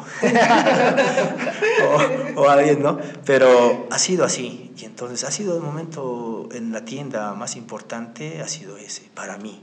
Tal vez mi mamá ha sido conseguir otra cliente o, o, o en sí est- establecerse en el lugar que estamos, ha sido para ella el momento más feliz. Para mi papá, por ejemplo, el momento más feliz ha sido estar y establecerse en la tienda que estamos ahora. Para mi mamá, el momento feliz en el negocio ha sido conseguir a Emanuela en Italia como tía. Y a mí ha Conseguir sido al conseguir al francés. francés. Y ha sido así que me he quedado desde el 2018, 17, 18, 19, 20, 21 y este año, el 21, cinco años que llevo con esos clientes trabajando. El año pasado es el único año que hemos hecho una cantidad poca, pero este año hemos retomado, como te comentaba, y vamos a volver a, a trabajar en volúmenes importantes. Y lo más importante de que, bueno, vamos a seguir dando trabajo a los a nuestros A las familias a las bolivianas. familias bolivianas, porque como te digo es una cadena productiva desde la producción del mate- de la materia prima hasta el producto terminado. Se benefician muchas personas. Nosotros contribuimos y eso es lo más importante. Y con el tiempo te vas dando cuenta que a veces no es lo importante no es el dinero, ¿no? Lo importante es que puedas generar trabajo, que puedas mostrar a Bolivia y que, bueno, lo puedas sostener en el tiempo, porque a veces puedes llegar a lo más alto, pero no te puedes mantener. O sea, ya no puedes, digamos, tener ese, mantenerse. Entonces, constancia la constancia que es importante. Y va desgastándote poco a poco. a veces te dan, hay momentos que dices, ya no, llegan hasta aquí. hasta aquí. Pero es como te digo, son señales que me han ido en la vida dando de que no, ya está bien, has llegado al tope, pero tienes que volver a subir. Y ahora estamos en esa en esa escalada otra vez, de volver y queremos, digamos, llegar a más, queremos llegar a más allá. Por eso te comentaba que uno de los pasos fundamentales después de eso ha sido la industrialización, al tener una máquina industrial. Entonces ha sido también en ese transcurso de esos cinco años de poder contar ya no solamente con la parte manual, artesanal, sino ya entrar a un mundo industrial entonces ya poder hacer por lo menos los productos de exportación con una máquina industrial. Y también ha sido ahí inversión y ha sido como el complemento a toda la parte de producción de lo que es Artusara. Ahora estamos en este 2021 con buenas perspectivas, más que todo para la exportación. Confiamos en el, en el comercio nacional, confiamos en los paseños de que nos van a apoyar. Como tú decías, hemos ido a muchos canales, nos han invitado, nos han invitado a canales para mostrar lo que tenemos, nos ha ido bien. Hemos, eh, vamos a tratar de hacer los precios más bajos ¿no? para los bolivianos, para competitivos, que, competitivos para que puedan de repente conocer, el producto y a futuro, ¿no? Cuando ya vean necesidad, aquí en La Paz toda la vida hace frío, ¿no? ¿Por qué no darse un regalito, un lujo? Tener tu chopita de, de alpaca, pero y que te va a durar mucho tiempo que la vas a poder lucir. Lo vas a poder lucir. Entonces, ¿qué más podemos pedir? Nosotros ahora como Artsusara, a la cabeza mía, eh, estamos en eso, en de continuar escalando y llegar hasta donde se pueda y que eso se mantenga en el tiempo. Me alegra mucho, Limber. De igual forma te agradezco mucho haber aceptado nuestra invitación a esta primera temporada que estamos realizando con emprendedores, con empresas por mostrarnos el camino que muchas veces debemos seguir, porque como decías, no es fácil mantenerse. Tenemos momentos en que queremos ser parte también del montón, ¿no? Queremos lo que todos quieren, un trabajo, un horario, un sueldo, eh, tal vez no tener esa preocupación de que si crece o no crece no, no es algo que me afecte, pero eh, tener algo propio y verlo crecer es como, yo creo, un hijo. Eh. Ves todo el esfuerzo, es algo familiar. Entonces, agradezco mucho que hayas aceptado participar. Valoro mucho todo lo que estás haciendo, que ya ha llegado a niveles que ya están siendo Bolivia en otros países. quisiera que finalicemos con un mensaje para todos aquellos emprendedores que tal vez quieren emprender en el sector textilero, en el sector del turismo, pero hay algo que los retiene. Quisiera que, le, que les digas algo que los motive a seguir. Claro, claro, claro. Y no solamente, digamos, para el sector textilero o por el sector del turismo, para todos los emprendedores, para todas las personas que quieran, eh, yo les llamo independencia, porque ah, cuando, tú, cuando tú tienes algo propio, como tú dices, es como un hijo. Entonces, eh, cuando quieres emprender, ya sea en, la, en el negocio que tú veas conveniente o en el que tú quieras, tienes que hacerlo con pasión. Y nunca, nunca tienes que sentirte. Como te decía, la vida te da golpes durísimos. O sea, a veces te sorprende en el, en el, en el peor momento o en el menos esperado pero lo que tienen que hacer los emprendedores es ah, poder salir adelante y, y, zafarse todos los problemas que conlleva. La vida no es fácil para nadie, mucho menos para un emprendedor, porque a veces, como dices, está primero el pagarle a, a, a la mano de obra, es pagar a los proveedores, es, es, es, cumplir incluso con el país al contribuir con los impuestos, y recién vienes tú. Pero la satisfacción de poder tener algo tuyo, propio, y más aún si, si, si lo sacas afuera, al extranjero y que muestres, no porque cuando nosotros mostramos eh, nuestros productos, no solamente mostramos a Art Susara, no solo mostramos a los productos de alpaca, mostramos a Bolivia. Y entonces al mostrar eso, o sea, yo me siento bien realizado. Y a través de, la, de los emprendimientos, las personas van a, van a llevarse, después de estar en esta tierra, esa realización personal o realización en conjunto o en familia que les va a poder, eh, poder marcharse en paz y van a poder dejar algo a las siguientes generaciones. Y de repente esa es la satisfacción más importante, más allá del dinero, de los reconocimientos, de los títulos, lo que sea. Y nunca, nunca, pero nunca los emprendedores tienen que rendirse, jamás. Si se caen, tienen que levantarse. Si de repente se lastiman en el transcurso, todas las heridas sanan. Si de repente pueden llegar a fracasar un día, al día siguiente puede venir, eh, puede estar la ganancia. Nunca se rindan, continúen con lo que hagan, sean perseverantes y siempre confíen en ustedes mismos. Y nada más, o sea, ese sería el mensaje que les puedo dar a los emprendedores. Limber, eh, gracias. Eh, yo te veo como una persona de la cual hemos aprendido bastante hoy. Nosotros como emprendedores que recién estamos iniciando en lo que es esto de, la, de crear nuestro propio negocio, nuestra propia empresa. Eh, vemos a alguien, una persona como tú que ya las tiene todas claras, que ha pasado por mucho y aún así sigue dando y sigue buscando escalar aún más. Eh, ha sido un honor tenerte aquí en esta entrevista, agradecerte la disposición de tiempo que has tenido con nosotros. Podríamos estar hablando horas. Claro. te vamos a invitar en una siguiente ocasión. No, pues claro. Siempre van a estar abiertas las puertas de Minus Maya para ti. Y no, agradecerte y qué gran consejo y qué gran mensaje estás dejando para todos aquellos que tienen un negocio propio, que están iniciando un emprendimiento, como tú dices, sea cual sea el rubro, no rendirse, seguir adelante. La vida no es fácil y tienes que aprender a, sobrellevar eso si quieres sobresalir, si quieres tu propia independencia. Gracias, Limber. Nos vemos en una nueva oportunidad. Eh, Coralí, ¿algo que quieras decir antes de despedirnos? Eh, solamente que vamos a dejarles acá abajo todas las, eh, las redes sociales de Art Susara, donde ustedes pueden buscarlos y también que la pueden visitar la tienda en físico que está entre la, en la Sagárnaga, esquina Murillo.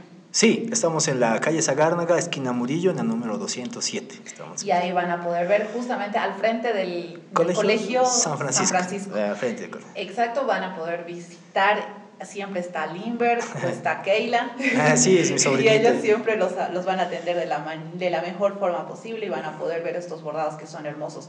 Muchas gracias, Limber, nuevamente. Apoyamos a todos los emprendedores, más que todo aquellos que quieran dejar en alto el nombre de nuestro país. Eres un gran ejemplo para las futuras generaciones y chicos, no se rindan como decía Limbert, muchas veces empezamos vendiendo bolsas, empezamos mm. vendiendo gelatinas, pero la cuestión es empezar. Muchas gracias, este ha sido otro capítulo más de Minus Maya.